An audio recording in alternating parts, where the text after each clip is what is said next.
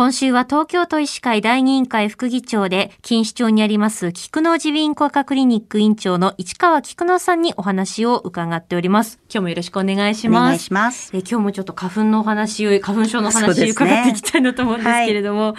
あの、花粉症対策、まあ、様々あると思うんですけれども、まず最初にマスクについて改めてお伺いしたいんですが。はい。うん、あの、マスクは、あの、今、まあ、コロナのこともあるので皆さんしてるんですけど、まずサイズが合わないと、この脇からねあの結局入ってきちゃったりするしこの上からも入るし、はい、それはコロナのウイルス云々じゃなくても花粉もそうなのでえ正しくこうきちっとこう顎の下までと上はきちっと鼻のとこのあれにするっていう多分ね正しいマスクの付け方っていろんなところで、はい、あの出てると思うんですけど、うんうんうん、それはもう花粉症ではまあ必須ですね。すね。あと目もね目はあの眼鏡をかけると、はい、あの普通のこうあの脇が開いてる眼鏡今花粉症の眼鏡ってこうゴーグルみたいなのがあるんですけども、ねはい、こういうとこが開いてる眼鏡をしていても真正面から来る花粉は避けられるので普通よりあの眼鏡かけないよりも10分の1ぐらい花粉のつくのが少なくなるって言われているので、うん、目のかゆみが強い人とかは必ずしてた方がいいね。よく笑うんですけどマスクしてサングラスしてる銀行強盗みたいな格好が一番 花粉は避けられますねっていうふうに笑うんですけど眼鏡で脇が開いてる大きい眼鏡じゃなくてもしてないよりしてた方がいいです。あの、今まで花粉症じゃなかったけれど、あ、もしかして花粉症かもっていう方もいらっしゃるかなと思うんですけど、うんうんうん、そういう方はまず、あの、相談した方がいいですかね？そうですね。あのね、うん、くしゃみがそんなにたまにしか出ない。鼻水もってやっただけでとな治っちゃうって言ってる花粉症じゃないわって思ってる人いると思うんだけど、はい、それお鼻の中見るとわかるんです。あ、そうなんですね。もう、あ、もう始まってますねっていうのはわかります、えー。お鼻のね、粘膜の色がね、独特な赤さなんですよ。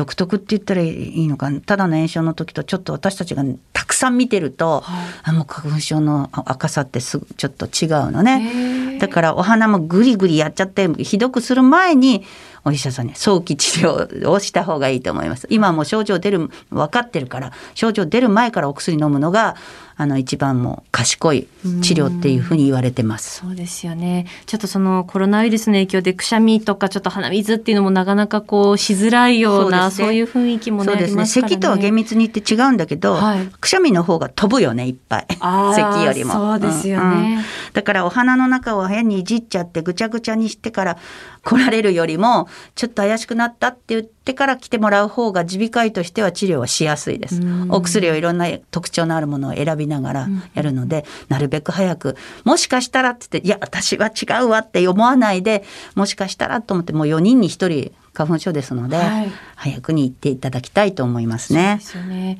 あとこの間の新聞記事で見たのが、その自分花粉症なのかそれとももしかしたらコロナとか風邪なのかどっちなんだろうっていうのでちょっと見分けがつかなくて、どっちだろうって悩んでる人がいるっていう記事を読んだんですけど、そういうのっていうのはどう考えたらいいですかね？ね多分コロナがなかったらね、あれ花粉症かしらって多分そういう人たちは思ったんだと思いますね。すねただコロナというのを考えた時に熱が出たり。それからね花粉症って熱っぽくなったりはするんですけど熱は出ませんのでそこが全然違うお花の症状があってもね、うん、匂いが分からなくたってやっぱりコロナじゃなくて 花粉症のことありますので、はい、だからあの熱は出ませんのでそこがやっぱりあの一番の分かれ道だしまあコロナでも熱出ないことありますのでね総合的に自分の症状を冷静に判断して相談した方がいいと思いますね。はい